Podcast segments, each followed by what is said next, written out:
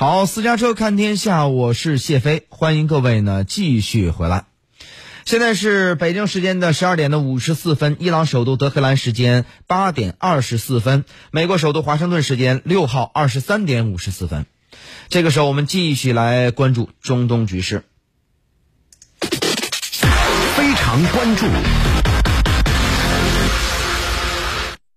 好，那么中东局势呢，现在是牵动全球的心啊。联合国秘书长古特雷斯近日也是发表了相关声明。这个时间，我们来听一下中国国际广播电台驻联合国记者钱山明相关的报道。当地时间六号上午，联合国秘书长古特雷斯在纽约联合国总部向中外媒体表示，全球在动荡中迎来了新的一年。当前国际形势呈现危险态势，地缘政治紧张局势已达到本世纪迄今为止的最高水平，而且这种动荡不安的局面正在持续升级，甚至全球关于核不扩散的共识也正在遭遇侵蚀。同时，这种紧张局势正在使全球越来越多的国家做出不可预测的决定，而这些决定将带来无法预期的后果，并导致各方对国际形势的严重误判。基于此，古特雷斯敦促有关国家停止采取使局势进一步紧张升级的举动，保持最大限度的克制，重启对话与国际合作。